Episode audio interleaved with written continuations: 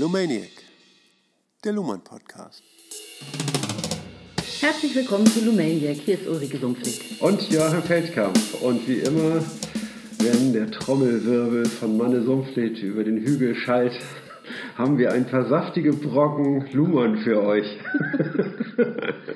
saftige Brocken, da muss ich an das Katzenfutter heute Morgen denken. Ja. Also mal ganz nebenbei, es ist äh, Samstagabend und man kann nichts machen, weil es regnet und, ähm, und das auch, obwohl wir alle freie äh, individuelle Rechte haben. Das Einzige, was wir machen können, ist Luhmann zur Party des, der Woche erklären. Und der Luhmann ist immer eine Party, da kommt immer diese Partystimmung hoch wo man denkt, irgendwie endlich geht es los. endlich. Warum bist du so aufgekratzt schon seit einer Stunde? Der hat mich heute gedrängelt. Ich muss mal petzen. Darf man eigentlich auch öffentlich petzen? Eigentlich nicht. Er kam alle naslang um die Ecke. Bist du jetzt mal fertig mit meiner Vorbereitung? Voll der Druckmacher. Also wir sind in der 41. Folge von Niklas Luhmann, das Recht der Gesellschaft. Surkamp Taschenbuch haben wir lange nicht mehr ja. gesagt, ne? Ja. ja muss mal wieder sein. Ne? Wir arbeiten das ganze Buch Das Recht der Gesellschaft von Niklas Luhmann durch und äh, wollen allen Zuhörern oder die, die es wollen, eine Unterstützung dabei geben, äh, dieses Buch zu studieren ne, und es begleitend zu hören. Deswegen haben wir alle Folgen auch mit Seitenzahlen und Kapitelüberschriften, also äh, oder Kapitelnummern zumindest äh, markiert, mhm. so dass ähm, äh, dass man jederzeit die Stelle findet, an der man gerade äh, ist und, äh, und vielleicht nicht weiterkommt ne? und dann vielleicht mit ein paar Inspirationen aus unserem Podcast dann doch weiterkommt ne? und vielleicht auch sogar was Besonderes entdeckt. Genau, gut, dass uns zur 41. Folge einfällt, ab und zu auch mal wieder zu erwähnen, die, die Basics. Ja, ja, das sollten wir gebetsmühlenartig runterleiern bei jedem Mal. Ne? Das machen wir aber nicht. Ja, haben, wir, no. haben wir jetzt ganz oft vergessen und ist hiermit nachgeholt und das äh, ist natürlich eine Reminiszenz an alle, die ja. einfach mal eingeschaltet haben und noch nie dabei waren und denken, was ist denn das hier? Ja. okay.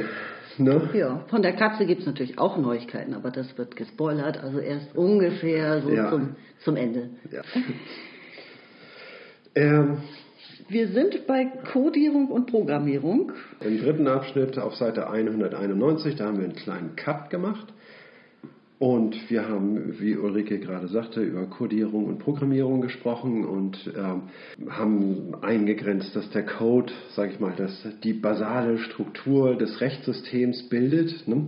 aber dass aus dem Code selber nichts hergeleitet werden kann. Ne? Der ist vollkommen contentfrei ne? und wie ein unbeschriebenes Blatt.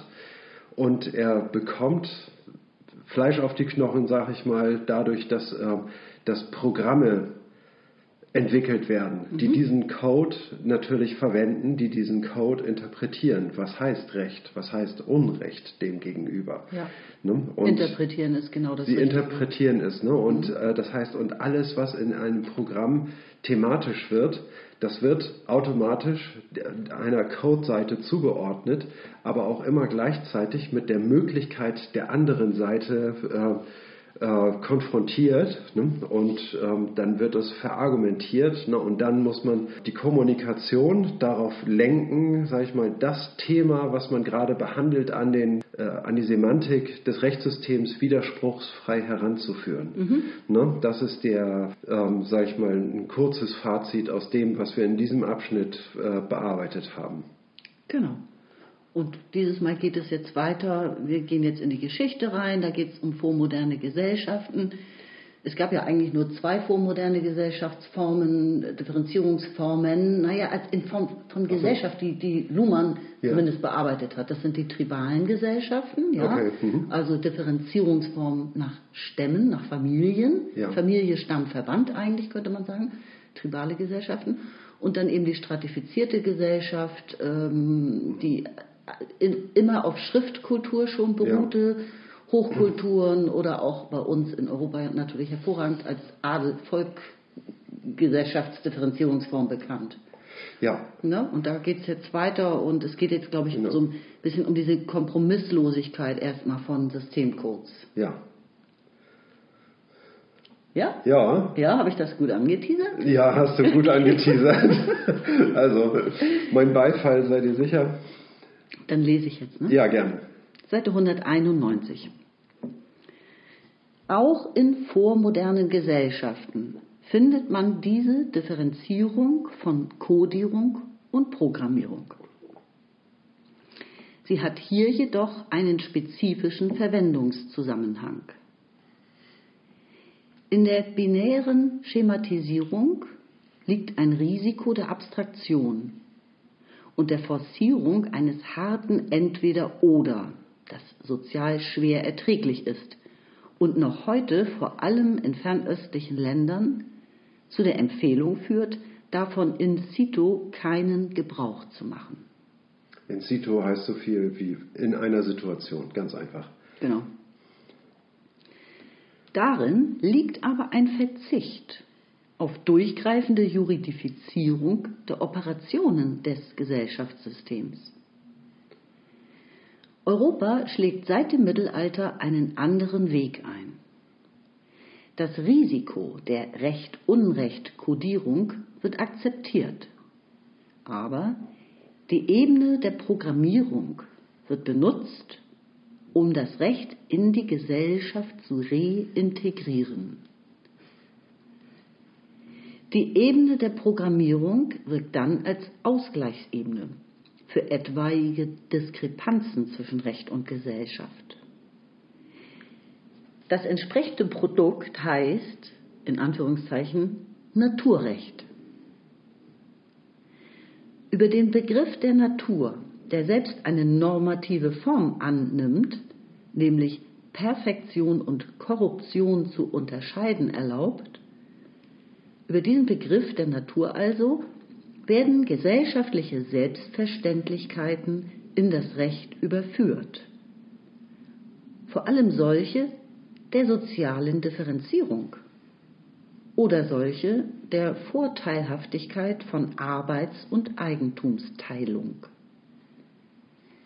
Sowohl Adel als auch Eigentum werden zwar als Institute des positiven Rechts geführt, weil sie zu deutlich an Sonderregelungen gebunden sind, aber die Argumentation, die dies rechtfertigt, beruft sich auf die Natur des gesellschaftlichen Zusammenlebens der Menschen und erst die Sozialkontraktlehren des 17. Jahrhunderts signalisieren einen Zugriff, der von bestimmten Gesellschaftsformen abstrahieren kann und stattdessen auf vertraglich nicht disponible Menschenrechte oder auf Schranken der Eigenrationalität und Selbsterhaltung der rechtssetzenden Gewalt abstellt. Ja, ich würde vorschlagen, dass man als erstes mal diesen Begriff, auch wenn er so ein bisschen nebensächlich daherkommt, ne, wenn von vormodernen Gesellschaften die Rede ist. Auch in vormodernen Gesellschaften findet man diese Differenzierung von Kodierung und Programmierung. Und ich denke, dass man über dieses Vormoderne gerne mal sprechen kann. Denn was heißt eigentlich Moderne? Moderne ist erstmal als Gegenbegriff zu Antike zu verstehen, kann man mhm. sagen. Ne? Aber jetzt geht es noch um eine, und äh, es ist auch als eine Zeitangabe zu verstehen, denn damit ist der Zeitraum von vom 18. Jahrhundert, sage ich mal, oder ne, man kann es nicht genau sagen. Nee. Manche äh, sagen irgendwie im 16. Jahrhundert, manche ja. sagen erst im, im 19. Jahrhundert habe die Moderne durchgeschlagen, aber die Wahrheit liegt irgendwo dazwischen. Über Jahrhunderte hinweg. Über Jahrhunderte ja. hinweg. Ne? Also, aber ich denke mal, das ist äh, keine schlechte Wahl, wenn man dann irgendwie sagt, okay, das 18. Jahrhundert, ne, weil da etwas äh, passiert ist. Denn äh, es hat äh, eine, eine Art der Aufklärung hm. und der Säkularisierung eingesetzt. Ne? Das heißt also. Aber bin ich, ich, bin nicht ganz bei dir mit dem 18. Jahrhundert. Ich würde es wirklich früher ansetzen. Ja, ist mir egal. Ja. Ne? Kannst, ist auch, also ich, die Unsicherheiten gibt es ganz klar so. Ne? Je nachdem, welche, auf welche Quellen man sich da bezieht. Ne? Mhm. Ne? Und aber äh, Säkularisierung ne, bedeutet und Aufklärung ne, stellen gewissermaßen einen Zusammenhang dar, denn Aufklärung bedeutet, dass man selber sagt, irgendwie gut, ich lasse jetzt alles weg was, äh, und nehme das Denken selber in die Hand ne? und mhm. äh, versuche äh, zu verstehen, was ich verstehe und, äh, und zu verstehen, wo meine Defizite sind und, äh, und sage ich mal, die, also auf jeden Fall selbstverantwortlich zu denken und nicht die, immer diesen kleinen Kunstgriff zu machen und zu sagen, ja, das ist der Allmächtige und mein Schöpfer und das sei meine Rolle. Das heißt also, dass man irgendwo Erklärungsabbrüche vollzieht und äh, aufhört, irgendwelche Dinge zu begründen, ne, sondern, sagt, äh, sondern sich durchaus in der Pflicht sieht, irgendwie wirklich alles bis zum Grund hin durchzudenken. Ne? Und da ist äh, René Descartes derjenige, der wirklich ganz bis unten gebuddelt hat und äh, das Subjekt gefunden hat. Ne? Und vom Subjekt, also als da, dieser Begriff erstmal begründet war, hat in der Philosophie äh, die Aufklärung voll durchgeschlagen. Ne? Würde, würde ich mal so datieren. Ne? Es ist so ein Aspekt. Ne, und damit hat der Mensch das selber in die Hand genommen und äh, damit setzt auch gleichzeitig eine Säkularisierung ein, nämlich eine, ähm, sag ich mal, ähm, Abkehr von, von der Religion als Welterklärer und Weltdiktierer mhm. ne, und äh, als eine Autorität, sage ich mal, über das, äh, über das Leben und diese Welt, ne, ohne der Religion vollständig ihren äh, ihren Sinn und ihren Nutzen abzusprechen, ne, den, äh, den es für die Gesellschaft haben kann und eben auch durchaus, ne, wie auch Kant gesagt hat, ja über Gott kann man nichts sagen, so, ne, und dann kann man auch wirklich nichts darüber sagen, ne, und dann kann man darüber nur schweigen. Ne, und ähm, das wird auch getan und es werden diese Freiräume für Religion ne, und für etwas Unerklärliches, was äh, möglich ist, irgendwie offen gelassen. Ne? Aber das Denken wird in die eigene Hand genommen. Ne? Da machen wir keine Abstriche. Ja. Ne? Gut. Und ähm, das ist deine moderne, deine moderne Erklärung, ja. Mhm. Ne? Und jetzt, jetzt, wird das ist nicht nur in der Philosophie so äh, vollzogen worden, sondern das geht quasi durch die ganze Gesellschaft durch und stellt die Voraussetzung dafür dar, dass sich ähm, die Systeme wie das Rechtssystem aus dem Gesamtkontext der Gesellschaft emanzipieren äh, kann und ähm, äh, sich autark.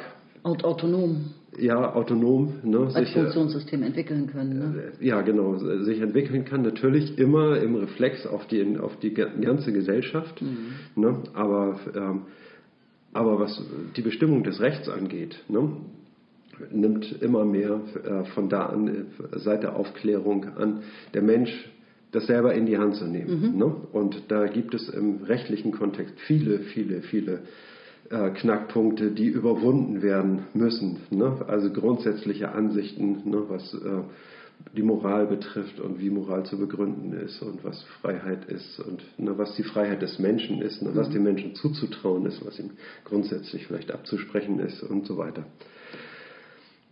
Ja. Ja. Ne, das, ich möchte dazu auch was sagen. Ja, gerne, schieß los. Ähm, ja, du hast jetzt ja auf Philosophie natürlich abgehoben. Das ist ja auch klar, dass als Philosoph muss man das ja auch tun. Ich finde aber, dass Luhmann, also jetzt im Kontext der Systemtheorie, nicht hier, aber auch an vielen anderen Stellen immer stark wieder hinweist darauf, wie sehr alle, all diese Systeme, die wir heute Funktionssysteme nennen, daran mitgewirkt haben, dass es überhaupt zur Ausdifferenzierung von Systemen gekommen ist ja. in, im Laufe der Geschichte und das ging eben auch schon im 16. Jahrhundert los. Also mhm. ich will jetzt mal irgendwelche Beispiele nennen, selbst die Wissenschaft, Galileo oder Galileo, ja. Galileo oder zum Beispiel Machiavelli schon im 16. Jahrhundert, ungefähr 1550, mhm. hat im Grunde die Ablösung der Politik von der kirchlichen Predigt empfohlen und, ja. und gesagt, man muss also sozusagen Politik studieren, würden wir heute sagen. Man Richtig. braucht Profession dafür. Genau. Ja, das war stell dir das mal vor, im 16. Jahrhundert, ja, hat ja. da praktisch der Kirche da äh, eigentlich eine Absage erteilt, das ist alles Blödsinn, was ihr da unterrichtet mit euren Tugenden. Damit kommt, kommt der Fürst nicht weit mit ja. euren Tugenden, ja? ja? Sondern man sollte eher politische Strategie beherrschen, er hat praktisch die Politikberatung erfunden. Wir haben in der letzten Folge auch schon von so einem kleinen Kunstsystem, was sich in, in Italien schon, glaube ich, 15. Jahrhundert entwickelt hat, gesprochen und so weiter. Also es gab regionale teilweise äh, Entwicklungen, auf jeden Fall von allen Seiten.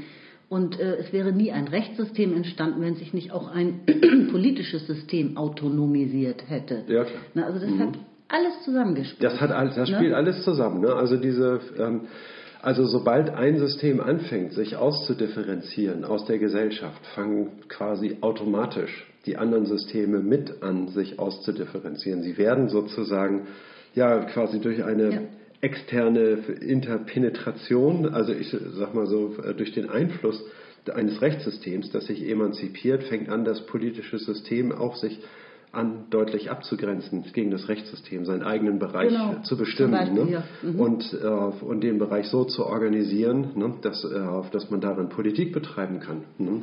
Ich habe auch wie die Beispiel Macht zu verwalten ist. Ne? was Witziges gelesen zum Untergang des Adels, könnte man so lapidar heute sagen, dass es eben auch so war, die zu, zunehmende Ökonomisierung, also die, dass die Wirtschaft immer mehr sich als System auch durchsetzen konnte, durch, mit Ja. dem Geld, ne, hat dann auch zu einer zunehmenden Geldabhängigkeit des Adels geführt, könnte Mhm. man so denken. Und Luhmann sagt, nein, es war eher umgekehrt, die zunehmende Geldunabhängigkeit vom Adel war das Problem. Ne? Ja, also ja. man konnte reich werden, um, ohne adlig zu sein. Ja. Und witzigerweise, ich finde das so skurril, diese Entwicklung, hat der Adel gerade deswegen immer mehr, aus heutiger Sicht würde man sagen, politische Beratung und Rechtskenntnisse benötigt Ja. und hat dann, ne, um, um irgendwie seine eigenen Rechte noch zu, äh, Pfründe zu sichern sozusagen, und hat dadurch wiederum begünstigt, dass sich auch ein politisches System und ein eigenständiges Rechtssystem entwickeln konnten. Ja, ja. Die brauchten den Adel auch alle nicht mehr.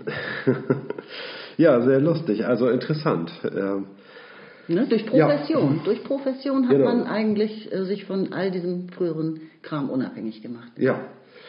Also ich denke, das, war, äh, äh, das waren wichtige Vorgedanken und jetzt kommen wir wieder zurück zum Thema Codierung, Programmierung. Ne? Und zwar, er schreibt, auch in vormodernen Gesellschaften habe es schon sowas wie Codierung und Programmierung gegeben. Und wir wissen, dass in vormodernen Gesellschaften ähm, ja, dass das keine unautarken äh, Funktionssysteme waren, sondern dass, äh, sondern dass sie noch vermacht waren, sage ich mal, im, Vermachtet oder was meinst du? nee, vermacht im, im globalen Kontext sozusagen, untergeordnet, äh, abhängig ne, und, äh, und fremdbestimmt. Auch in vormodernen Gesellschaften gab es schon Codierung und Programmierung. Ne? Das Ja. heißt also als, eine, äh, als Strukturmerkmal der Kommunikation. Ne? Aber in diesen Gesellschaften ist es ganz anders verwendet worden. Ne? Da ist über diese Begriffe nachgedacht worden und äh, man hat die Erfahrung gemacht, dass, ähm, dass wenn eine zu scharfe Trennung zwischen Recht und Unrecht, die sich auf die Seite des einen und gegen den anderen stellt, ne, dass das zu äh, weiteren Konflikten führt, die man in der Gesellschaft eigentlich vermeiden will. Und, ähm, Sondern man will eigentlich ein äh, Verhältnis der Harmonie innerhalb der Gesellschaft erreichen. Und es ist nicht so gut, wenn man über Recht und Unrecht die ganze Zeit urteilt und damit immer neue Differenzen in der Gesellschaft schafft ne, und Unstimmigkeiten, die ähm, später nicht abgearbeitet werden können. Ne? Und deswegen gab es auch eine, eine Art Regel, auf ein durchgreifendes, auf eine durchgreifende Verwendung zu verzichten ne? und stattdessen einen versöhnlichen Ausgleich zu finden.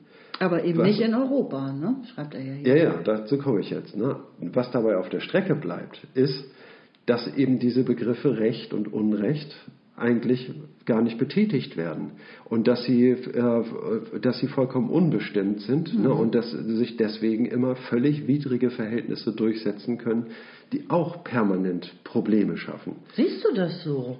Aber er So habe ich so interpretiert Oh, Ich das. weiß, das hätte ich jetzt wirklich nicht so gesehen. Also ich meine, das Problem von, sa- sag ich mal, unregierbaren, korrupten Ländern oder so, ja, wo, wo die kein ähm, autonomes Rechtssystem haben, das Problem gab es zur Zeit, als Luhmann das geschrieben hat und auch heute. Aber er führt ja hier eher als Beispiel die fernöstlichen Kulturen auf. Ich bin, äh, denke ich mal, äh, auf so einer logischen Argumentationsebene. Ne? Das ist ja zwangsläufig so. Eine Semantik, ne? die nicht wirksam betätigt wird, ne? bleibt auf einem Nebengleis der Kommunikation und äh, bleibt äh, tendenziell unbestimmt ne? und undefiniert, ne? weil sie ja immer nur eine Nebensächlichkeit darstellt. Ne? Wenn man jetzt die Codierung ins Zentrum stellt ne, und sagt, wir gehen dieses Risiko ein, ne, dass sich Konflikte in der Gesellschaft breit machen, Ne? Und ziehen das wirklich durch, irgendwie äh, scharf zu urteilen. Ne?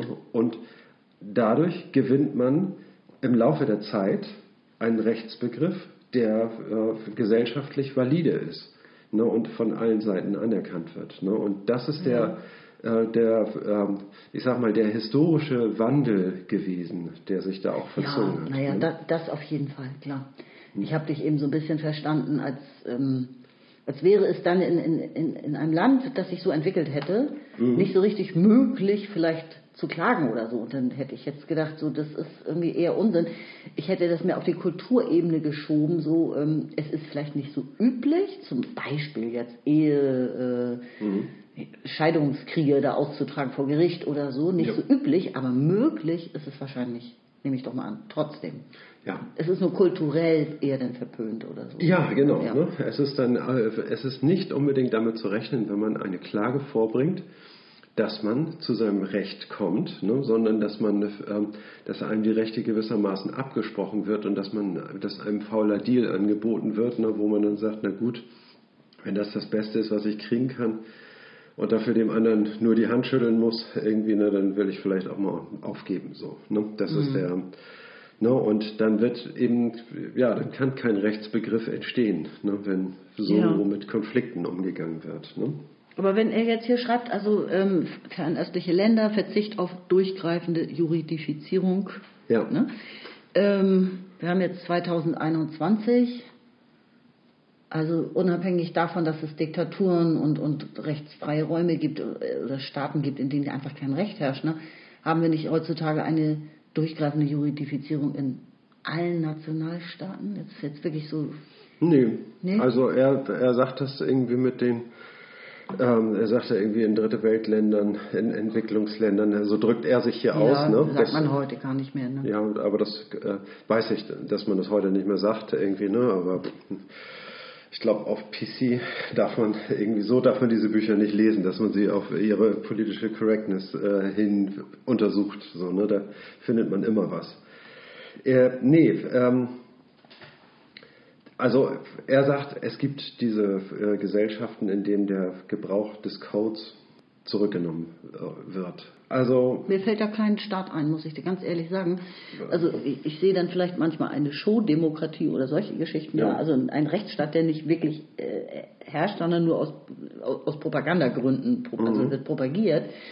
Das mag es alles geben, aber äh, selbst die Propaganda zieht es eigentlich durch. Es, es gibt den Rechtsstaat. Du hast es auch selber gesagt. Also ich meine, du hast von Diktaturen gesprochen. Und ich denke mal, dass in, Okay. in Diktaturen ganz klar das Recht subsumiert wird. Ne? Und ähm, damit ist diese Situation wieder eingetreten. Mhm.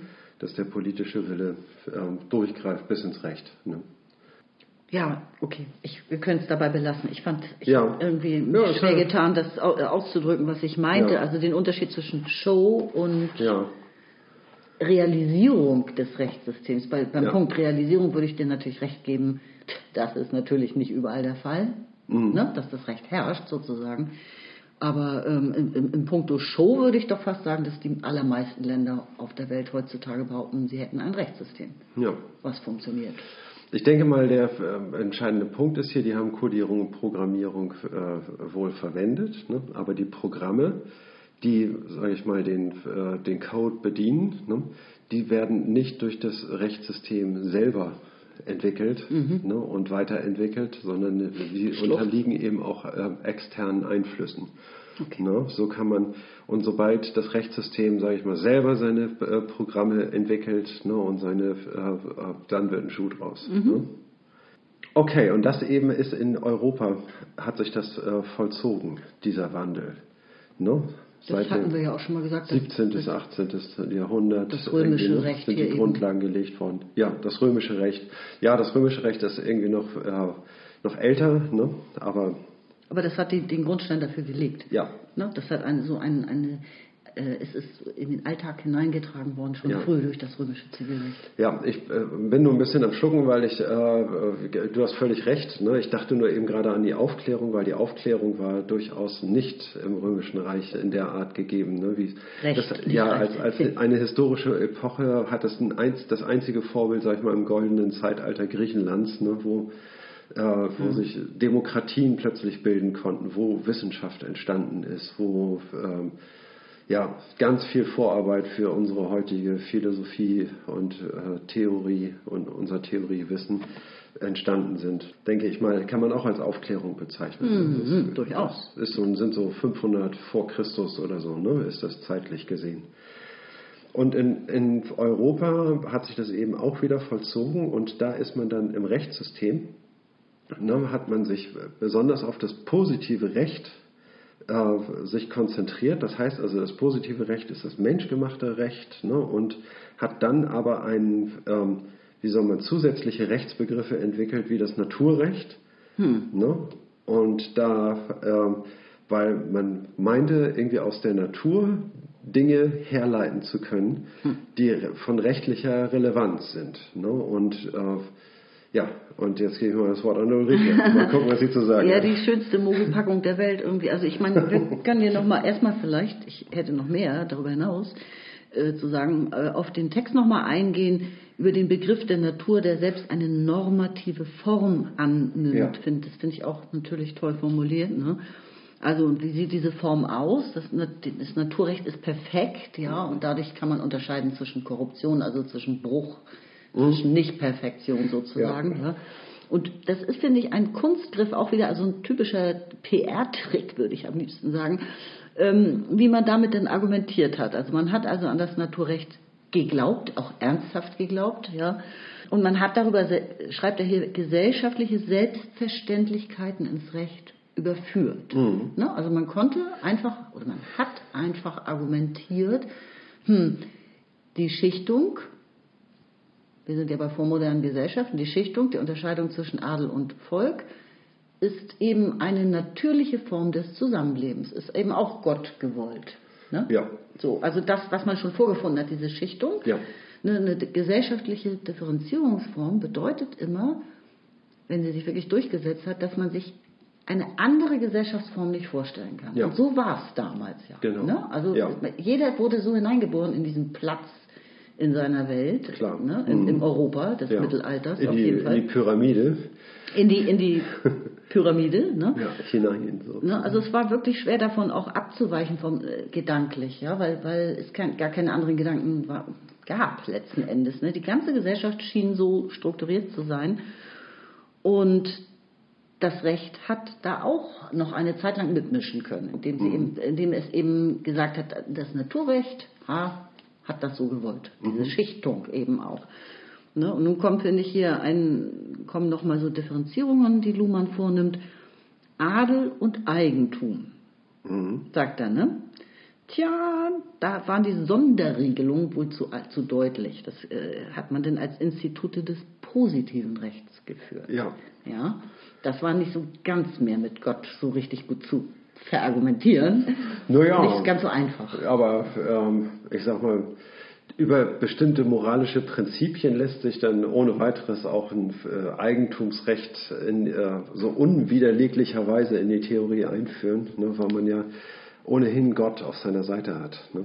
Also dem ist kein, äh, da ist kein Entkommen. Ne? Aber man kann es auch noch bei äh, also einem großen Denker der Aufklärung sehr deutlich sehen, äh, nämlich Immanuel Kant, irgendwie, ne, wie er mit, in der Kritik der reinen Vernunft einen Naturbegriff entwickelt und, äh, und passende ähm, einen passenden Vernunftbegriff, ne, um die um die Natur zu erkennen und wie er dann im weiteren Verlauf äh, einen ganz ähnlich gelagerten Begriff, nämlich äh, die praktische Vernunft findet und den Begriff der Freiheit und das moralische Gesetz.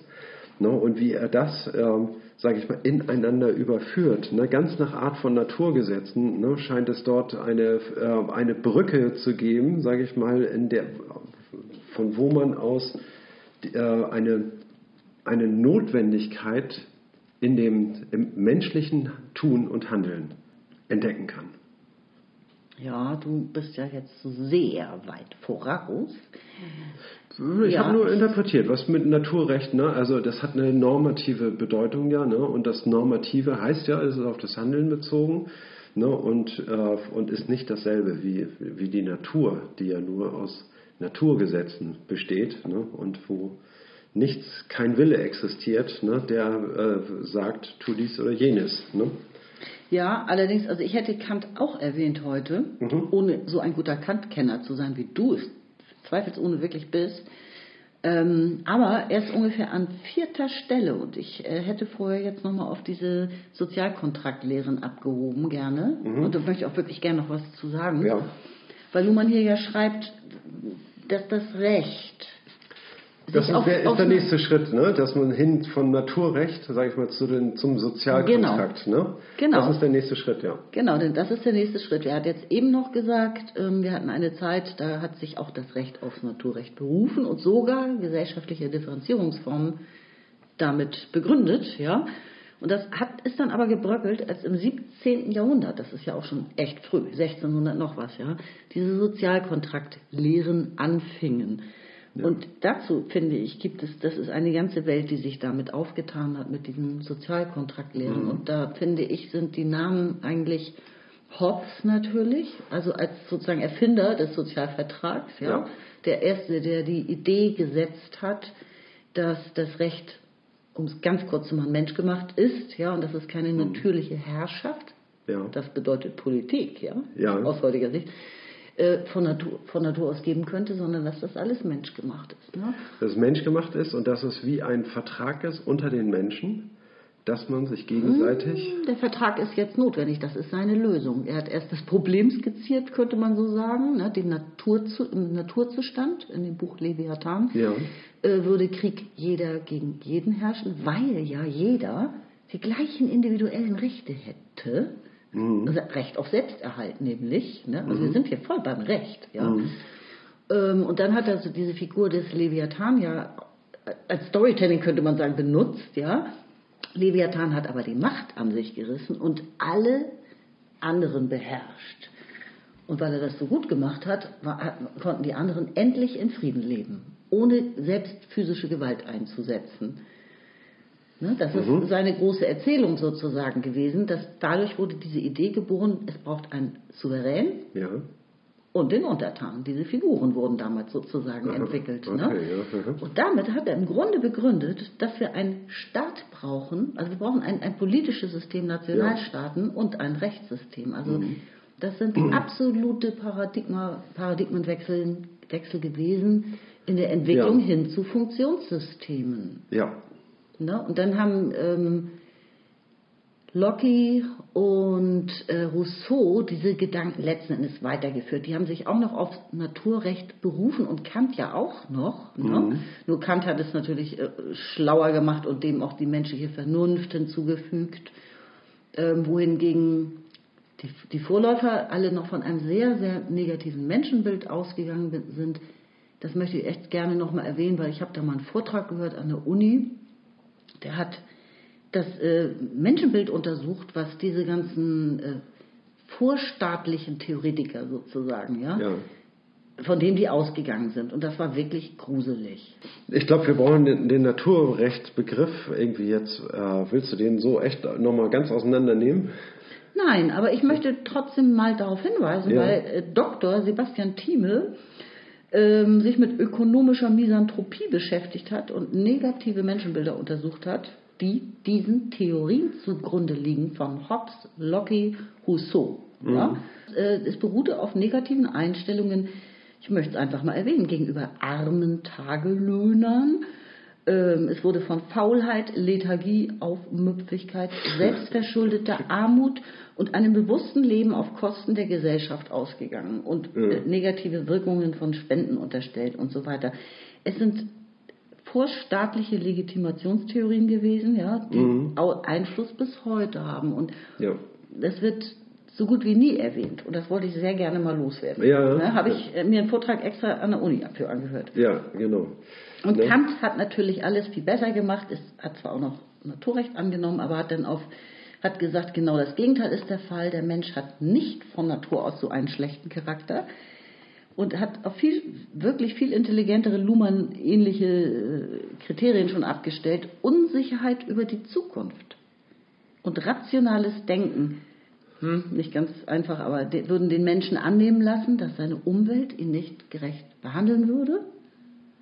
Und dementsprechend wäre dieses Misstrauen, was ja der Mensch einer dem anderen gegenüber hätte angeblich, nur ein Schutzmechanismus, mit den gleichen Waffen vorzugehen.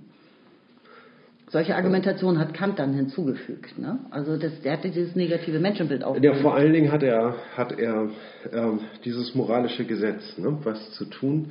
Er sagt, jeder hat im Prinzip die Möglichkeit zu entscheiden, was gut ist ne, und was angemessen ist, äh, wie eine äh, moralisch einwandfreie Handlung äh, zu ermitteln ist oder zu untersuchen ist. Das hat er, hat er gezeigt mit dem kategorischen Imperativ. Ne? Mhm.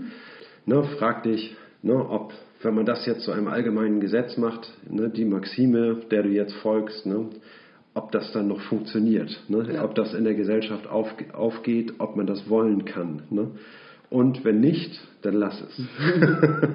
ne, das ist so äh, eine einfache Formel, die aber hochgradig plausibel ist und sehr gut theoretisch ähm, auseinandernehmbar ist und so. Ne? Also es war schon ein Meilenstein, kann man sagen. Also da hat man Absolut. sich lange, lange drauf berufen. Ne? Aber Natürlich. er ist immer noch, steht immer noch im Konnex, sage ich mal, zu, zum Naturbegriff. Genau, ne? ja. Auch wenn jetzt der Kulturbegriff als Gegenbegriff, ähm, sage ich mal, zur Natur auftritt ne? und wenn es da einen gewissen Übergang gegeben hat von der Natur zur Kultur, ne? Ist das im Grunde genommen eigentlich nur die Fortsetzung der Natur im menschlichen Denken und Handeln. Ne? Und, und ist irgendwie immer noch ein Naturbegriff und kann sich dann nicht richtig so von emanzipieren, obwohl Kant so ein aufgeklärter Denker ist. Genau. Ne? Und dann, um es kurz abzuschließen, in dieser Kette von, von Superdenkern Ja. kam dann eigentlich Rawls noch im 20. Jahrhundert und Weber und dann würde ich auch schon auf Luhmann setzen. Okay, alles klar. Ne? Das heißt also, wir haben diesen Wandel vom Naturrecht und jetzt kommt es zu diesen Sozialkontrakten und das natürlich ganz besonders Rousseau zu erwähnen mit dem Kontrakt Social, das ist 1762 ist das erschienen und ähm, hat äh, in Frankreich irgendwie auch für eine, äh, ja, für, Aber hm, Rousseau ist eigentlich nur ein Trittbrettfahrer, wenn ich das jetzt mal so sagen darf. Also ja, aber es geht wirklich auf Hobbes zurück. Der Sozialvertrag, das Wort Sozialvertrag, dieser Begriff stammt von Hobbes. Und Rousseau und Locke haben da eigentlich nur mitgemacht. Okay, dann kriegt jetzt Hobbes die Lorbeeren Ja. von mir aus. Genau. Ne? Also ich meine, Ehre wem Ehre gebührt, oder? Ja, natürlich. Natürlich. Du würdest dir auch nicht den, deine App klauen lassen wollen von jemand anderem, der einfach 50 Jahre später was damit macht. ja. Ja, okay. Ja, das Sehr ist, hart, ich weiß, ja. Ehrgeiz und äh, Philosophie haben noch nie so besonders gut zusammengepasst.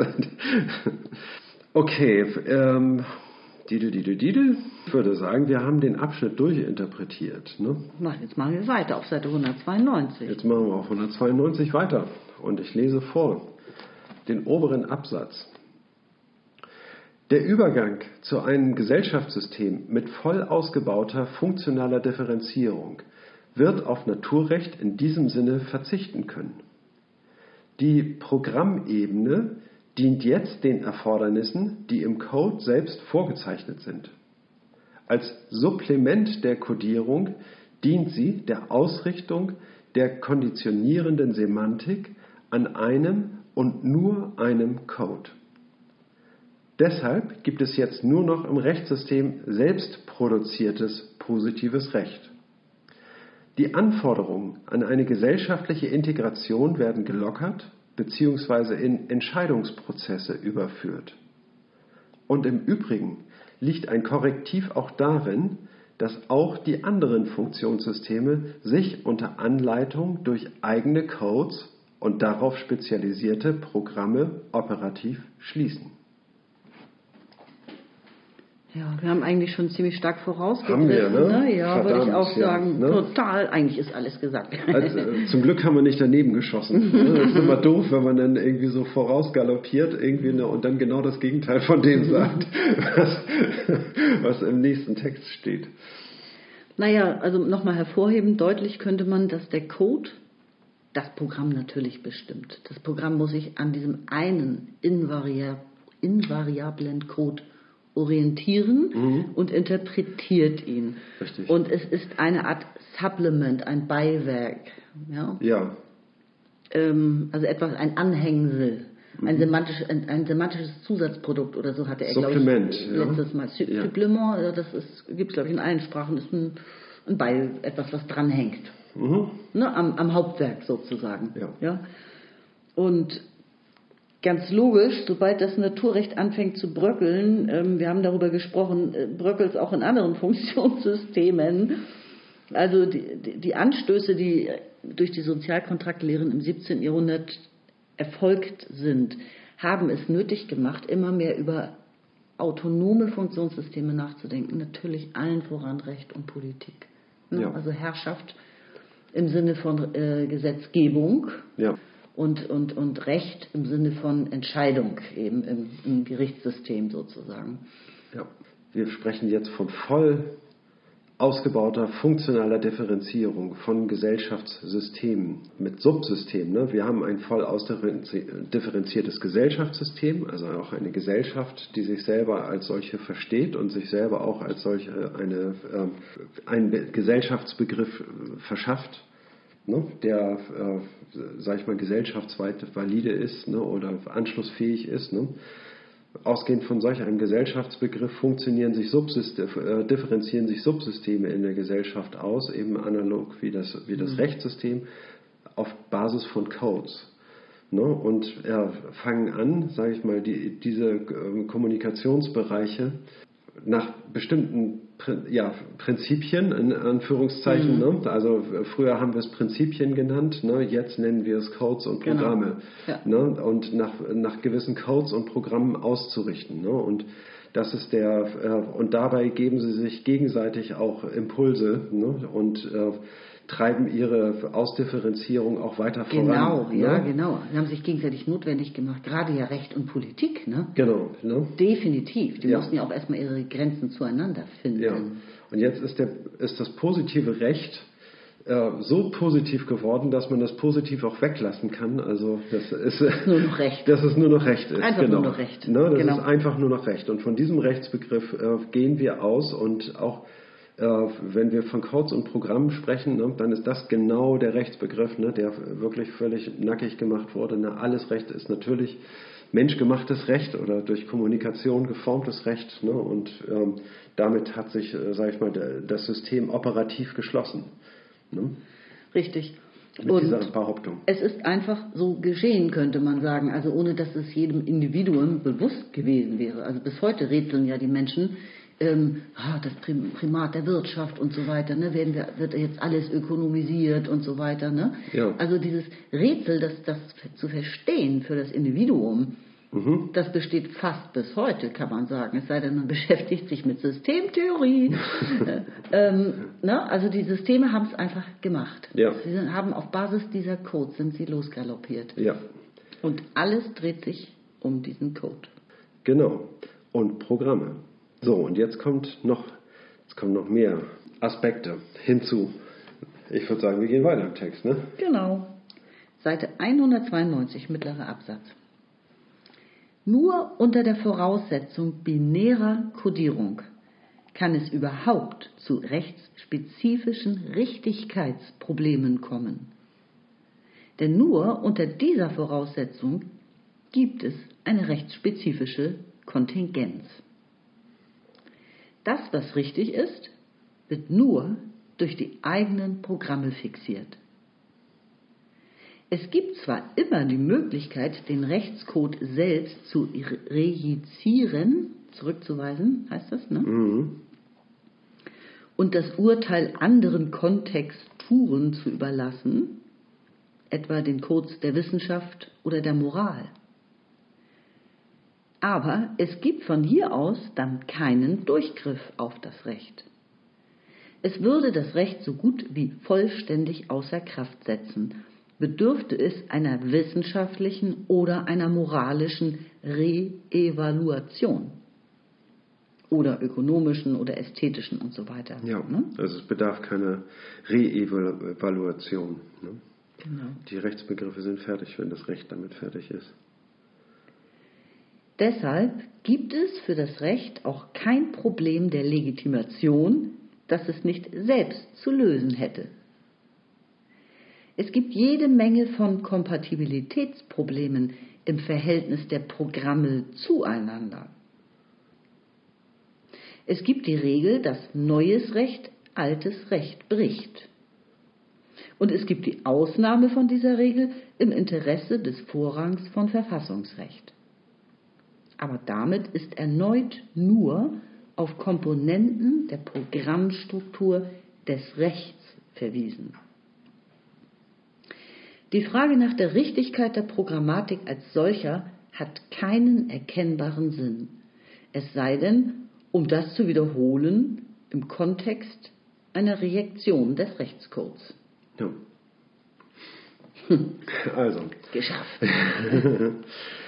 ähm, ich gehe zum ersten Satz zurück. Da steckt für mich irgendwie schon dieser ganze Absatz drin. Mhm. Ne, allein im ersten Satz. Nur unter der Voraussetzung binärer Kodierung kann es überhaupt zu rechtsspezifischen Richtigkeitsproblemen kommen. Denn nur unter dieser Voraussetzung gibt es eine rechtsspezifische Kontingenz. Mhm. Das Richtigkeitsproblem ne, ist, sage ich mal, eine, äh, in der Kommunikation läuft es ja immer so. Ne? Der eine sagt was, der andere nimmt diese Mitteilung auf und gewinnt daraus Informationen, die äh, im besten Fall äh, zu einer neuen äh, Kommunikation führen ne, und zu einer neuen Mitteilung, die von dem Gegenüber aufgenommen wird. Ne. Das ist der grundlegende Kommunikationsprozess.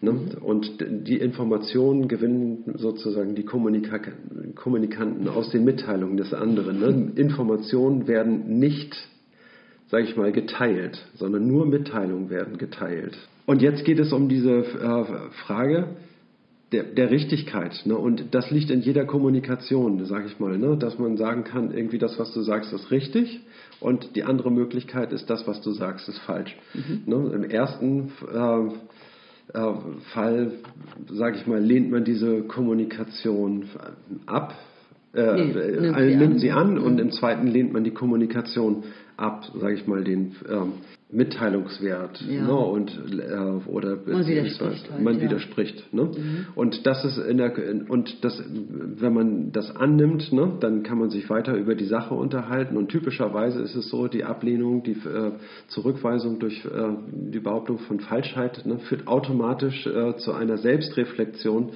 ähm, des Kommunikationskontextes, ne? Mhm. weil man dann sagt, okay, dann müssen wir unter anderen Voraussetzungen weiter kommunizieren. Auf jeden Fall kommt das Wort wir darin vor, dass es jetzt um uns geht ne? und dass wir darüber kommunizieren, wie wir kommunizieren. Ne? Dann, und äh, da möglicherweise äh, Verbesserungsbedarf besteht. Auf jeden Fall kann man nicht einfach weiter über die Sache reden, ne? wenn dieses, äh, diese Falschheit oder Zurückweisung im Raum steht. Ne? Darf ich eine Klammer einfügen? Ja. In Klammern überall, Komma, außer in Social Media. Klammer zu, Punkt. Guter Einwand, ja. danke, danke, der okay. war gut, ja. genau. So, und jetzt geht es in der, und im Rechtssystem geht es eben ganz genauso. Ne? Da geht es um die Richtigkeit und Falschheit von Kommunikation. Ne? Darum, dass äh, Aussagen getroffen werden. Es ist rechtens, wenn, Punkt, Punkt, Punkt. Ne? Und dann wird das Punkt, Punkt, Punkt als rechtens behauptet. Ne? Und dem kann man, das kann man befürworten oder dem kann man auch widersprechen. Auf jeden Fall, wenn man das befürwortet, irgendwie ne, verhärtet sich, sage ich mal, diese äh, Aussage als ein Faktum, was immer zu berücksichtigen bleibt. Ne? Und äh, im anderen Fall bleibt es strittig ne, und nicht unbedingt anschlussfähig. Ne, mhm. Ne, und das äh, so entwickelt sich, sage ich mal, die rechtliche Kommunikation und das Richtigkeits, äh, äh, die Differenz von richtig und falsch spielt dabei eine Rolle. Mhm. Genau, also du hast ein neues, er kommt später ja auch nochmal auf Richtigkeit und Falschheit sozusagen. Also ja. das ist ein Kriterium, könnte man sagen, was zur Interpretation des Codes dient. Mhm. Ne? Und richtig falsch ist eines der wichtigsten Kriterien ja. bei Bewertung von Kommunikation ja überhaupt. Genau. Ne? Und das, also das steuert, sage ich mal, irgendwie das, äh, die Kontingenz, könnte man sagen. Genau. Man begegnet sich, ne? man weiß nicht, worüber man sich unterhalten wird. Ne? Aber es gibt doch, sage ich mal, Erwartungen, ne? die als verfehlt bemerkt werden, ne? wenn es etwas kommuniziert ist, womit man nicht gerechnet hat. Also es gibt eine, eine Kontingenz, sage ich mal, und eine Ebene, auf der man sich begegnet und auf der man kommunizieren kann und wo Erwartungen eben eine Rolle spielen. Genau. Ne? Obwohl man nicht weiß, worüber wir gleich reden werden. Ne? Das ist ein, das ist Mischungs doppelte Kontingenz. Äh, ein Mischungsverhältnis von bestimmt, unbestimmt. Ne? Ja. In so einer Situation befindet man sich dann. Das meint Kontingenz. Wir hatten doch schon einmal unsere Lieblingsdefinition von Luhmann von Kontingenz gesagt. Die können wir ruhig nochmal wiederholen. Ne? Also ja, Luhmann sagt ja sehr oft, Kontingenz heißt, es könnte auch anders kommen. Ja, genau. genau. Ne, indem man sich das sagt, also es ist jetzt so, ne, es hätte auch anders kommen können, aber jetzt ist es so. Ne, und damit arrangieren wir uns. Ne, und äh, sehen immer auch die Alternativen vor Augen und vielleicht wünschen wir uns auch später eine andere Alternative in diesem Entscheidungsprozess ähm, äh, auszuprobieren. Ne. Bleiben übrig, sage ich mal, diese Anschlussfähigkeiten. So, und jetzt kommt er auf die Möglichkeit, den Rechtscode zu rejizieren, ob es die Möglichkeit überhaupt gibt. Den Rechtscode als solchen, den kann man ja nicht re genau. rejizieren. Ne? Also man gerät automatisch in ein anderes System ne? und muss, sage ich mal, zum Code zurückkehren äh, und, äh, und ihn verwenden. Nur dann ist man im Rechtssystem. So, mhm. und jetzt wird die Semantik wird an diese Programme, ne, mhm. die dort ähm, durchgezogen werden, sage ich mal, also Verrechtlichungsprogramme. Ne? Das heißt also Ideen von inspirierten und engagierten Menschen, sage ich mal, die einen Rechtsbegriff prägen wollen und umprägen wollen. Und, ähm, oder die hart die Interessen von gewissen Personen ähm, vertreten und dafür gut bezahlt werden. Ne? Mit denen muss man sich dann auseinandersetzen und, und Kämpfe ausfechten und einen, einen neuen Rechtsbegriff etablieren, was eine schwierige Aufgabe ist. Am Ende geht es darum, in dieser Kommunikation die Semantik auszurichten. Und zwar mit der richtig und falsch äh, Differenz, ne? dass man sich darüber unterhält, irgendwie, ne, bis man sich eine Einigung erfunden hat, was alles richtig ist. Ne? Und, dann, und was, äh, sage ich mal, äh, innerhalb gewisser Kommunikationsstrukturen nicht einfach so behauptet werden kann, was dann zurückweisbar ist. Ne? Und diese Semantik, die muss immer neu ausgerichtet werden. Und das ist die Arbeit, die, ähm, sage ich mal, in diesem Programm, mit diesem Programm geleistet mhm, wird ne? und sich Fall. neue Rechtsbegriffe ähm, herausbilden können. Genau, und solange man sich an den Code hält, also strikt, normativ, ja, ja und jedes Programm, jedes Kriterium, jede Zusatzsemantik immer wieder an dieser Frage bemisst, Recht oder Unrecht, ja, sind beide mhm. Seiten dabei mit bedacht, ja, was, was sein könnte, auf welcher Seite das zugeordnet werden könnte. Solange das der Fall ist, findet man auch für jedes Rechtsproblem eine rechtliche Lösung. Und das finde ich irgendwie witzig. Also es hat was Amüsantes, finde ich geradezu, dass man eben Regeln erfindet ja. und Ausnahmen von den Regeln, aber auch Regeln, wie man Regeln erfindet aber ja. auch Regeln, wann man auf gar keinen Fall von der Regel abweichen ja. darf wiederum. Man also, findet ne? Regeln, wie man Regeln anwendet ja. ne? und findet äh, Regeln, wie man eine falsch angebrachte Regel äh, zurückweist. Ne? Ja, oder Ewigkeitsklausel, ne? von dieser Regel darf niemals abgewichen werden im, im, Verfassungsrecht und so weiter. Mhm. Und zwar eben komplett kontingent, also alles beruhend auf ne, auf äh, rechtlichen Normen ja. und immer äh, diesem, diesem Code gehorchend, könnte man das genau. sagen. Und man erkennt auch äh, recht deutlich, dass die Strukturen zwar auch sich niederschlagen in, dem, äh, in der Rechtsliteratur ne, und in, in, in Rechten, sage ich mal, in Gesetzen. Mhm. Ne, das äh, findet Absolut, da durchaus ja. seinen Niederschlag. Ne? Aber die Strukturen sind, äh, gehen noch viel weiter. Ne? Sie erschließen sich nicht aus den Büchern, ne, sondern sie werden, sag ich mal, in der ganzen Kommunikation, ne, wie wir das eben dargestellt haben. Ne? Es, das Rechtssystem äh, regelt alles, auch seine eigene Kommunikation.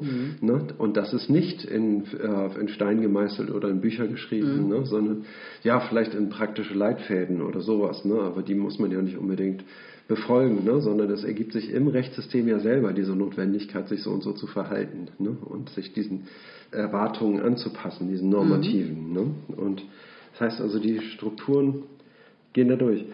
Ich wollte nochmal auf den äh, Abschluss des Absatzes, auf 192, die letzten drei Zeilen. Die Frage nach der Richtigkeit der Programmatik als solcher hat keinen erkennbaren Sinn, es sei denn, um das zu wiederholen, im Kontext einer Reaktion des Rechtscodes. Das heißt also, die, ähm, wenn wir uns fragen, sind die Programme denn richtig? Ne? Die Programme sind ja, Ja. gerade das, was als, als richtig und falsch, sage ich mal, zu beurteilen ist. Ähm, äh, dazu sind sie ja gerade geschaffen. Sie sind diejenigen, ne, die sagen, was richtig und was falsch ist, ne, weil sie eine bestimmte Interpretation des Codes haben und, und den durchdeklinieren, den Code, ne, durch ähm, Ja. andere Sinnressourcen, die dann angepasst werden können. Ne? Und das, äh, und diese Programme selber nach richtig und falsch zu hinterfragen, irgendwie, ne? Da wird man keine Antwort kriegen, weil das ist entweder, die Antwort kommt entweder aus einem anderen Programm, ne? Und das eigene Programm, das sich selber in, in, in Frage stellt, irgendwie läuft auch auf sowas wie eine Tautologie hinaus. Ne? Das heißt also auf so einen endlosen Zirkel. Ne? Ein Programm kann sich nicht so richtig selber in Frage stellen ne? oder für sich selbst die Frage beantworten, ist unser Rechtsbegriff, den wir jetzt gerade hier vertreten, rechtens? Also nach unserer Rechtsauffassung ja, Also natürlich. ein, ne? ein externer Beobachter kann ja jederzeit ein Programm in Frage stellen als nicht rechtens oder so. Als, Richtig, als aber korrupte, ja. Genau, aber seine Beobachtung geht immer schon von, von Differenzen aus. Ne? Und ähm, wenn dieser Beobachter von, einem, von der Warte eines anderen Programms, ne? ein, Ja. äh, ein, also ein externer Beobachter ist irgendwie, ne? dann wird äh, natürlich äh, dieser Rechtsbegriff äh, seine, seine Mängel haben. Ne? Aber das ist dann ja wieder ein anderes Programm. Okay. Haben wir diesen Absatz jetzt erfasst? Sind wir damit durch? Ich würde diese Frage mit Ja beantworten. Und ja, lese weiter Okay. auf Seite 193, ganz oben, die Seite beginnt mit dem neuen Absatz. Durch Differenzierung von Codierung und Programmierung kann demnach das Problem der zeitlichen Invarianz und der Anpassungsfähigkeit des Systems gelöst werden. Invariant und immer schon angepasst ist das System nur in der Strukturform seines Codes. Auf der Ebene seiner Programme kann es dagegen Änderbarkeit konzidieren, ohne Identitätsverlust befürchten zu müssen. Das schließt die Entscheidung für Nichtänderbarkeit, zum Beispiel von Verfassungsnormen, mit ein. Ebenso wie die Dimension richtig-falsch kommt also auch die Dimension änderbar, nicht änderbar nur für die Programme des Systems in Betracht. Auf der Ebene der Codierung verlieren schon diese Unterscheidungen ihren Sinn, da es hier nur um zugehörig, nicht zugehörig zum System geht. Ne? Der äh, Code Recht Unrecht sagt ja aus irgendwie, okay, wenn man ihn verwendet, irgendwie, ne, dann ist man im System und alles, was das Rechtssystem äh, da differenzieren kann, ist nur äh, zugehörig oder nicht zugehörig. Ne? Ja, also kann, kann es an dem Code gemessen werden? Hat es überhaupt eine Verbindung zum Code? Ne? Ja, Genau, und wir hatten ja in der letzten Folge auch schon die, das Thema zeitliche Invarianz und Anpassungsfähigkeit. Mhm. Also der Code ist eben invariant, der ist ja bereits das Ergebnis einer Evolution ja, von Kommunikation Ja. und deswegen ist er nicht weiter veränderbar. Ja. Vollkommen reduziert auf eine, Einz äh, auf einen, zwei, auf eine Zweiwertigkeit. genau, auf 1 oder 0, ja. Sozusagen, oder an, genau. aus, Kippschalter Ja. haben wir wieder hier, diese Idee. Ja. Ne? Also es gibt nur ein Ja, Nein, Schwarz-Weiß sozusagen, Recht, Unrecht und da ist nichts mehr zu machen. Das ist also zeitlich nicht mehr keine Varianz möglich keine, und auch vor allem keine Anpassungsfähigkeit. Ja.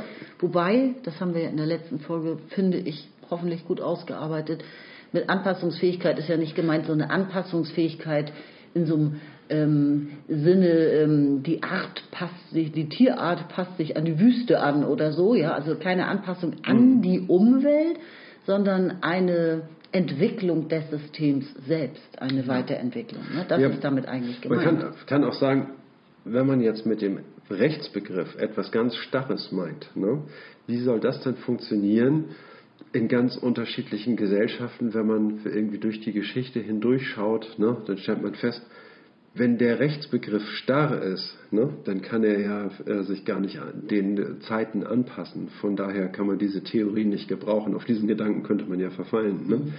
Aber dann sagt Luhmann, nein, nein, es ist der Code, ne?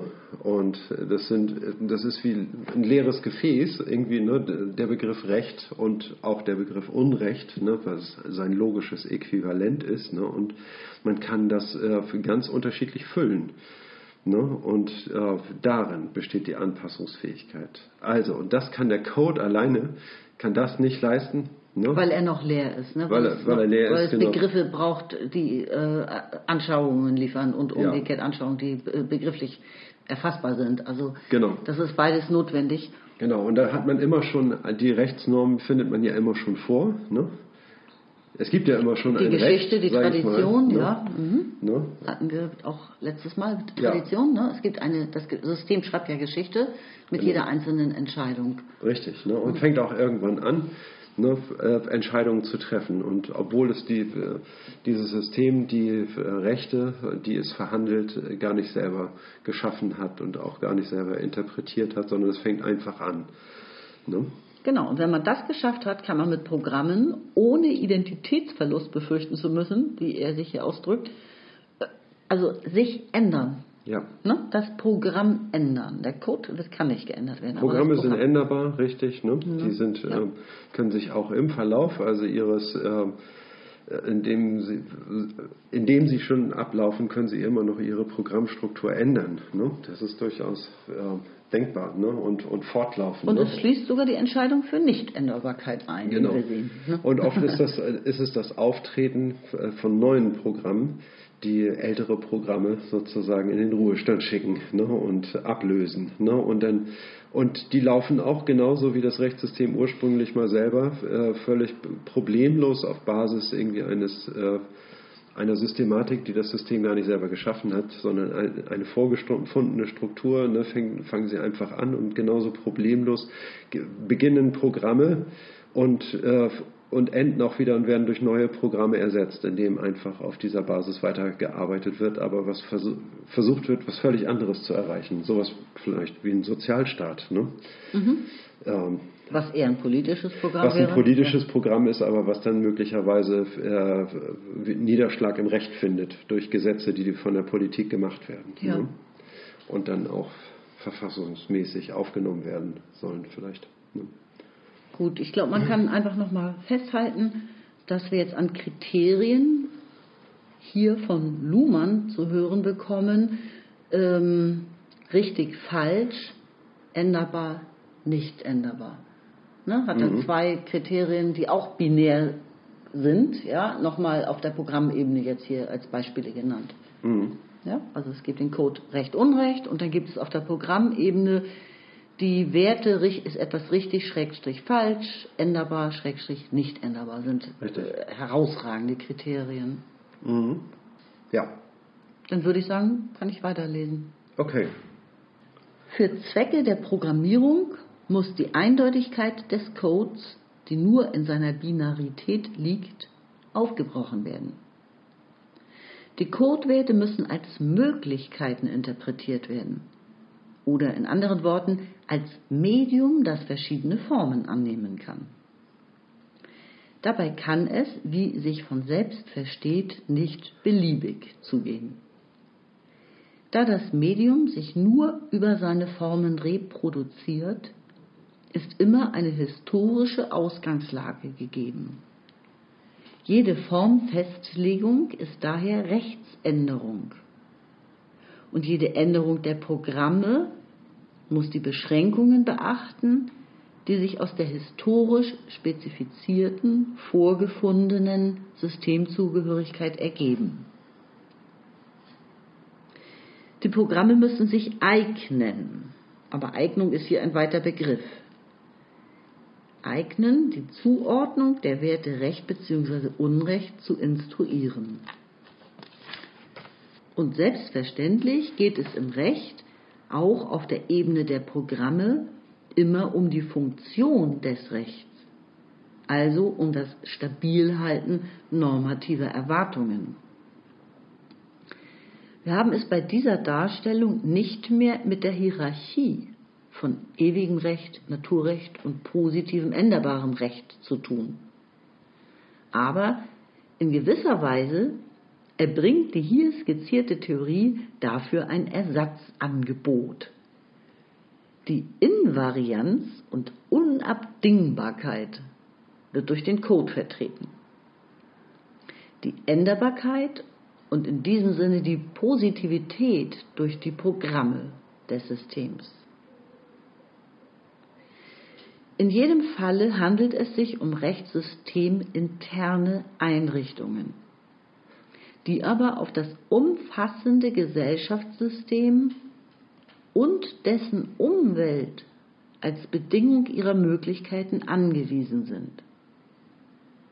Und was Anpassung betrifft, kann man formulieren, dass das System in den Bedingungen seiner Anpassungsfähigkeit die durch Variation der Programme realisiert wird, immer schon angepasst ist.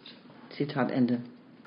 Ja, ähm, wenn wir jetzt hier von, oder wenn Luhmann hier von Programmierung spricht und von den Zwecken der Programmierung, ich lese den ersten Absatz äh, oder die ersten drei Sätze äh, nochmal vor, um den Einstieg in die Interpretation zu finden. Für die Zwecke der Programmierung muss die Eindeutigkeit des Code, die nur in seiner Binarität liegt, aufgebrochen werden. Die Codewerte müssen als Möglichkeiten interpretiert werden oder in anderen Worten als Medium, das verschiedene Formen annehmen kann. Mhm. Das heißt also, wir gehen tatsächlich in so einen Bereich der Programmierung, wo wir sagen können, naja, okay, es, es ist jetzt kein Computerprogramm, ne? aber es geht um, sage ich mal, um bei Programmen immer darum, irgendwie, dass ein, dass ein Programm auch laufen kann, dass es einen Prozess hat, den es vollzieht. Und den muss es reibungslos vollziehen können, ne? ohne dabei auf Widersprüche, äh, die die Argumentation oder den Kommunikationsfluss zum Erliegen bringen, stößt. Mhm. Hm? Das muss gegeben sein. Ne? Und ähm, und jetzt kann man äh, die Programmierung des Rechtssystems eben so verstehen, dass es darum geht, den Rechtsbegriff als eine Möglichkeit zu sehen, nämlich äh, ihn zu definieren und abzugrenzen von dem, was Unrecht ist, ne? und auf diese Art und Weise eine, äh, eine Semantik finden, die äh, es problemlos macht, sage ich mal, äh, zu einer konsistenten Antwort zu finden. Mhm. Ne? Das tun diese Programme. Es geht darum, es geht ja auch um die Frage von Varianz und Invarianz. Ne? Und ganz besonders will man der Funktion des Rechts nämlich gerecht werden, die Stabilisierung von Verhaltenserwartungen. Ne? Mhm. Das ist die Funktion des Rechts. Ne? Die gesellschaftliche Funktion, ne? ja. Nee, Entschuldigung, ich habe das falsch gesagt. Irgendwie die Stabilisierung. Normative Norma Erwartungen, ja, von Erwartungen überhaupt, Verhaltenserwartungen. Ja, Stabilisierung normative Erwartung, genau. Das äh, ist die Definition des Funktionsbegriffs äh, von, für Luhmann. Das heißt also, Stabilisierung bedeutet Invarianz. Ne? Und diese Programme sind sowohl dynamisch, ne? das heißt also das, was als mhm. stabil gelten kann, ne? ist äh, flexibel, sage ich mal, ne? und kann sich historischen Bedingungen anpassen. Mhm. Aber während äh, eines relativ kurzen Zeitraumes, da geht es auch wieder um Zeit, ne? also innerhalb von einem Jahr, ist es eigentlich immer so, dass was im Januar so geurteilt wurde, dass es auch im Dezember so geurteilt wurde. Ne? Das heißt also, äh, die, in der Art und Weise wird eine Verhaltenserwartung erzeugt, stabilisiert, stabilisiert gehalten, genau, ne? Und, bestätigt hoffentlich. Ja, ja mhm. ne? also wir sprechen dann von einem, ja, wie soll man sagen, variablen äh, Stabilität, von einer variablen Stabilität. Ja, also Dynamik und Stabilität gehen bei Funktionssystemen immer einher. Ein, also ein System hat immer die Fähigkeit, beides mhm. ne, zu, zu, zu erzeugen. Also wir, äh, auch, auch, bei der Wirtschaft ist es ja wichtig, dass wir eine stabile Wirtschaft haben, wenn ich mal ganz ja. lapidar so sagen darf. Und mhm. trotzdem gibt es gleichzeitig nichts Dynamischeres als Wirtschaft. Ja. Also das, äh, diese Begriffe, die, die zwar zwei Gegensätze darstellen, ja. gehören trotzdem in, in Systemen zusammen. Ja, richtig. So, und jetzt haben wir äh, das Rechtssystem, sage ich mal, als einen semantischen Pool, könnte man sagen. Ne? Es geht eigentlich immer um die gleichen Themen, die aber unterschiedlich in Relation gebracht werden. Ne? Und da befinden wir uns in einem Medium. Ne? Genau. Dieses, diesen Begriff des Mediums, den wollte ich nochmal ganz direkt ansprechen. Ne? Und das ist auch wichtig für die, für, für die Kommunikationstheorie. Ne? Also da, so, da gibt es medientheoretische Anlehnungen. Ne? Ein Medium ist eine lose Kopplung von Elementen, die eine strikte Kopplung von Elementen ermöglicht. Ne? Siehe Sprache, wir haben die ähm, Worte des Dudens, Ne, und das würde ich als eine lose Kopplung äh, der Worte bezeichnen. Und wir haben eine stabile Kopplung dieser Worte und das finden wir in einem Roman oder in einem Artikel. Äh, in einem Bericht. Artikel oder in einem Gesetz. Ne, da haben wir eine strikte Kopplung von, von Elementen, sag ich mal, ne, die, aus den, die aus den Worten des Dudens zusammengesetzt sind. Ne. Wir haben im Duden die lose Kopplung, in einem Text haben wir eine strikte Kopplung. Ne? Und das kennzeichnet ein Medium, dieses Verhältnis von loser Kopplung und strikter Mhm. Kopplung.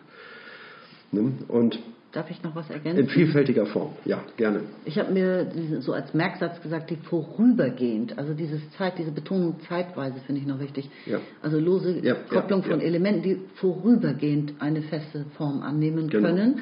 Weil wenn du jetzt zum Beispiel als Beispiel einen Bericht, einen Zeitungsbericht nimmst oder einen Fernsehbericht, ja, ich, ich verstehe unter diesem vorübergehend vor allem, es muss auch diskutiert werden oder gelesen werden oder gehört werden oder gesehen werden. Genau. Also die, es geht ja um Kommunikation dabei. werden. Ne? Also das Ja. alleine Abdrucken eines Berichts, wird, landet in einer Mappe und wird 400 Jahre nicht mehr gelesen. Aber nach 400 Jahren wird er wieder rausgeholt und aber, wieder gelesen. aber erst dann nimmt er wieder Ja. diese äh, vorübergehende Ja. feste Form an. Also es Genau, geht schon ja. darum, dass es immer ja im Diskurs der Gesellschaft landet und weiter Richtig. verarbeitet wird. Genau. Ne?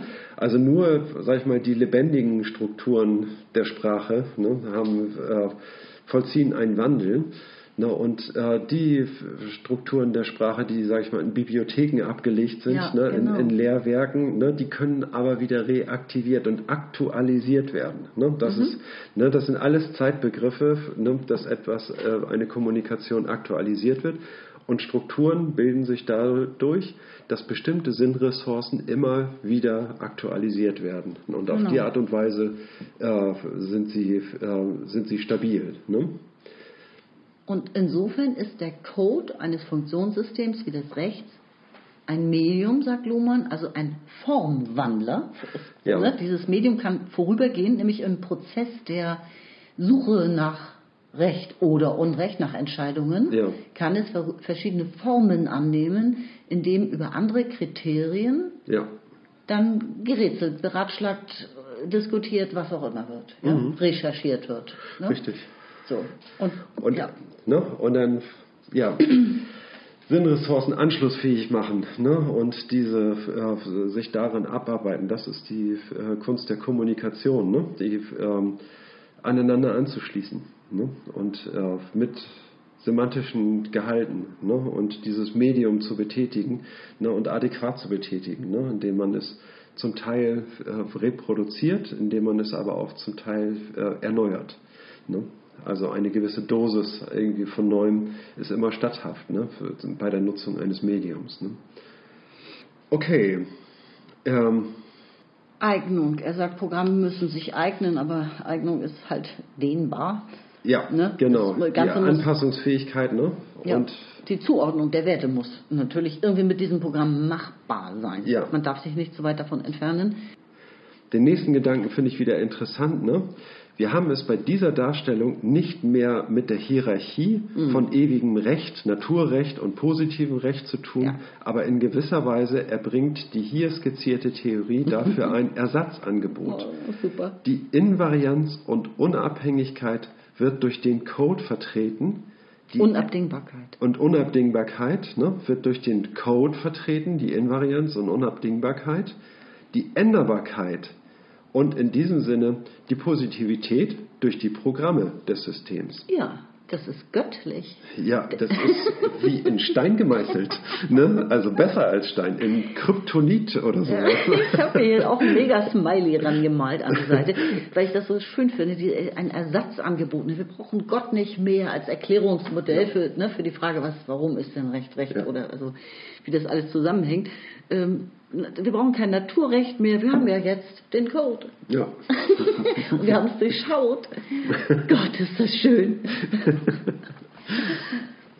In jedem Falle handelt es sich um rechtssysteminterne Einrichtungen, die aber auf das, ähm, auf das umfassende Gesellschaftssystem und dessen Umwelt als Bedingung ihrer Möglichkeit angewiesen sind. Ne?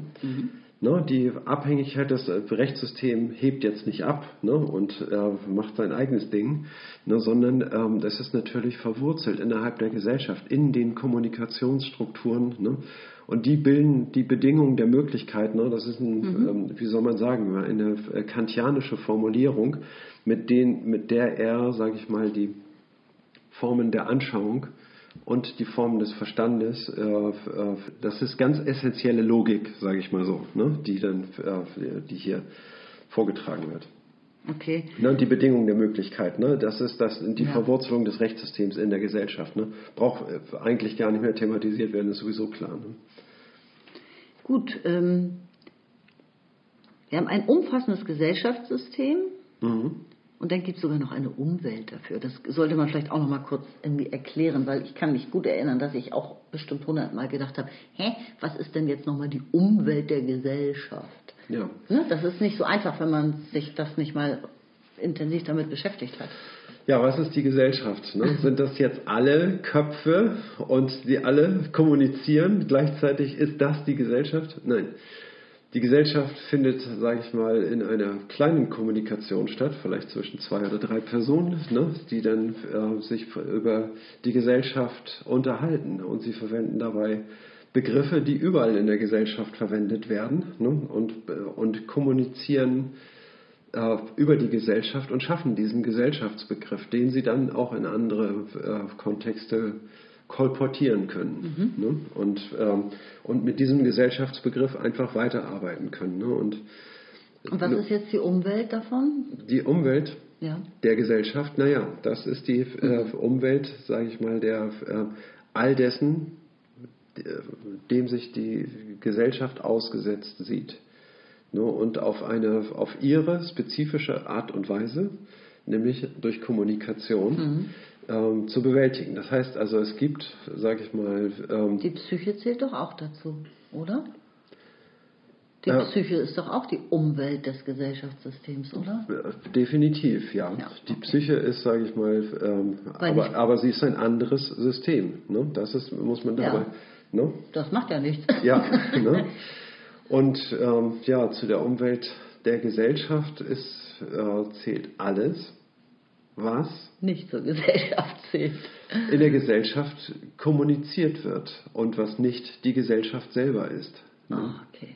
Ne? Das, ist die, das ist die Umwelt der Gesellschaft. Ne? Außer die Kommunikation bezieht sich auf das Gesellschaftssystem selber. Mhm. Ne? Dann bezeichnet, ja. Okay, also ist ja. schwer, Mhm. ist schwer zu umreißen. Also es gibt ja jetzt auch nicht so, eine, äh, so einen klaren Aufgabenbereich für das Gesamtsystem, ne? sondern in, es gibt Subsysteme ne? und die haben innerhalb der ähm, des Gesellschaftssystems eine Funktion, erfüllen eine Funktion, keinen Zweck, sondern eine Funktion. Ne? Und, ähm, Die und das kann man für die Gesellschaft kaum angeben, sondern die Gesellschaft müsste man dann als einen bloßen Selbstzweck ähm, Ja, genau. ne, bezeichnen. Definitiv. Bei Zweck bist du schon fast am Ja. Spoilern für den nächsten. Ich befinde mich aber mit meiner Interpretation, wie ich selber empfinde, auf Glatteis. Und äh, falls es da ähm, konträre Meinungen gibt, irgendwie bitte ich um, um Feedback vielleicht über unseren, unsere Kommentarfunktion für diese Folge auf unserer Webseite lumaniac.de. Das war jetzt auch ein bisschen un unvorbereitet. Ich würde sagen, ich ähm, schnapp mir jetzt den letzten Absatz Ja, ne, dieses Greif zu. Abschnitts. Seite 194. Die Unterscheidung von Codierung und Programmierung erlaubt es schließlich, zwei verschiedene Varianten des allgemeinen Problems der Rechtssicherheit zu unterscheiden. Rechtssicherheit muss zunächst und vor allem in der Sicherheit bestehen, dass Angelegenheiten, wenn das gewünscht ist, allein nach dem Rechtscode behandelt werden und nicht etwa nach dem Machtcode oder nach irgendwelchen vom Recht nicht erfassten Interessen. Dies Problem war in allen älteren Gesellschaften akut und ist es heute noch in manchen Entwicklungsländern, ja selbst in Ländern der Dritten Welt, die die Schwelle zur Industrialisierung schon deutlich überschritten haben. Davon zu unterscheiden ist die Frage, ob aufgrund der Programme des Systems auch die Entscheidungen der Gerichte voraussehbar sind. Hier kann man mit erheblicher Unsicherheit zurechtkommen und gegebenenfalls alternative Wege der Konfliktlösung bevorzugen, sofern nur die Möglichkeit gewährleistet ist, einen Rechtsfall nach Maßgabe des Rechtscodes entscheiden zu lassen. Ja.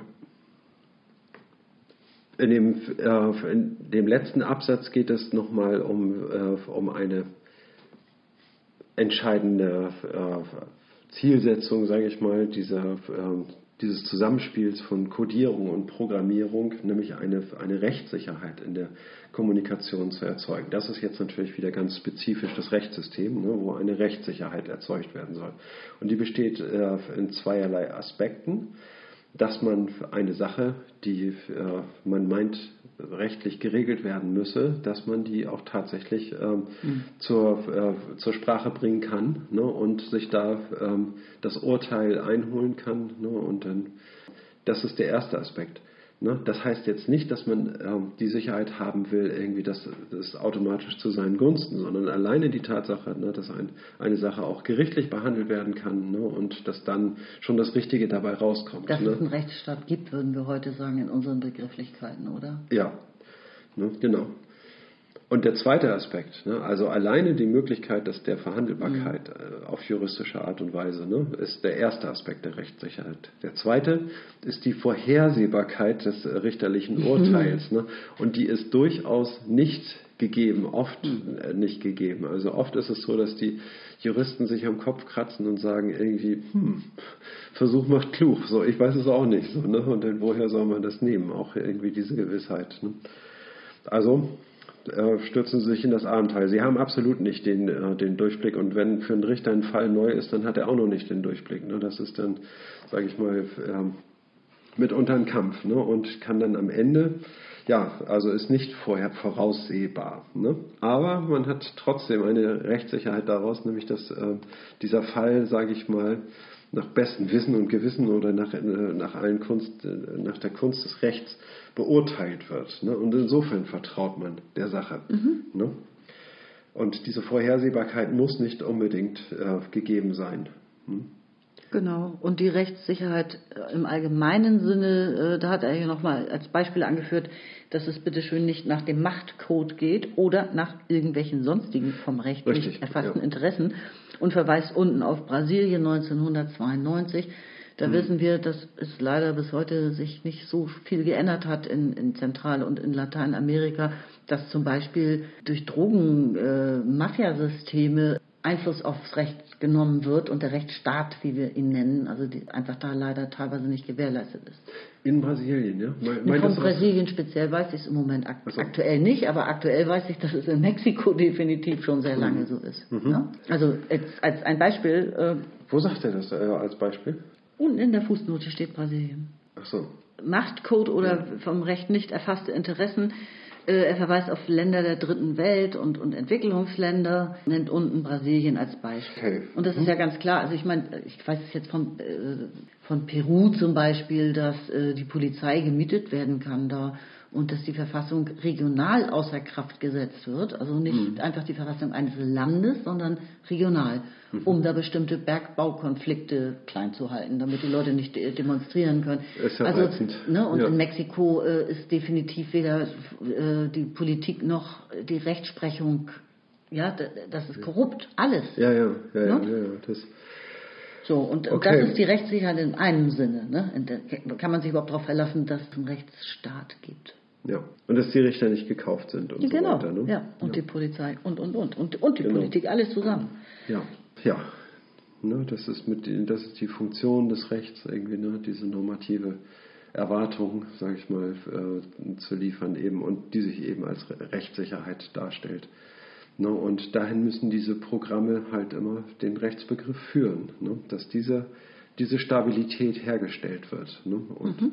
dass dann in diesem Prozess Ruhe einkehrt, irgendwie, weil sich kein Protest gegen bestimmte Rechtsbegriffe mehr bewegt. So, ne? Und dann ist der Kontrakt sozial äh, gewissermaßen geschlossen. Okay. ne? Also wenn es keine Kritik am Recht mehr gibt, so, ne, dann, äh, ja, dann, dann, hat man so, so äh, normal Null erreicht oder wie soll man sagen? Also ich meine, es ist ein Zustand der Evolution, der dann eine gewisse Zeit lang währt, ne? bis sich dann wieder Kritik regt. Ne? Eine herrliche Vorstellung. Ja. Na gut, ja, wir müssen ja noch auf die Katze zu sprechen kommen. Ich habe jetzt die ganze Zeit schon gedacht, dass sie uns hier gleich rausklingelt aus der Session. Ähm, die Katze ist ja nur ausgeliehen und hier im Moment so ein bisschen in Pflege. Das ist die Mutter von Niki, die wir hier gerade zu Besuch haben. Niki, nach unserem Freund Niklas Luhmann benannt. Eine, eine kleine, zuckersüße Katze. Genau, die sich von der Geburt ihrer fünf Jungen erstmal ein bisschen erholen muss. Ja, ja. Und es wird immer schwieriger, dieser Versuchung zu widerstehen, irgendwie diesen kleinen Burschen zu uns zu holen. Aber es kann sein, dass Niki jetzt in einem anderen Haushalt landet, bei einem Freund von uns, ja. wo wir sie, ihn, es in Zukunft dann besuchen können. Ach, das ist so schön. Aber eins kann man jetzt schon sagen, also was den IQ betrifft, kommt Niki nicht ganz mit seinem Vorbild mit, glaube ich, ne?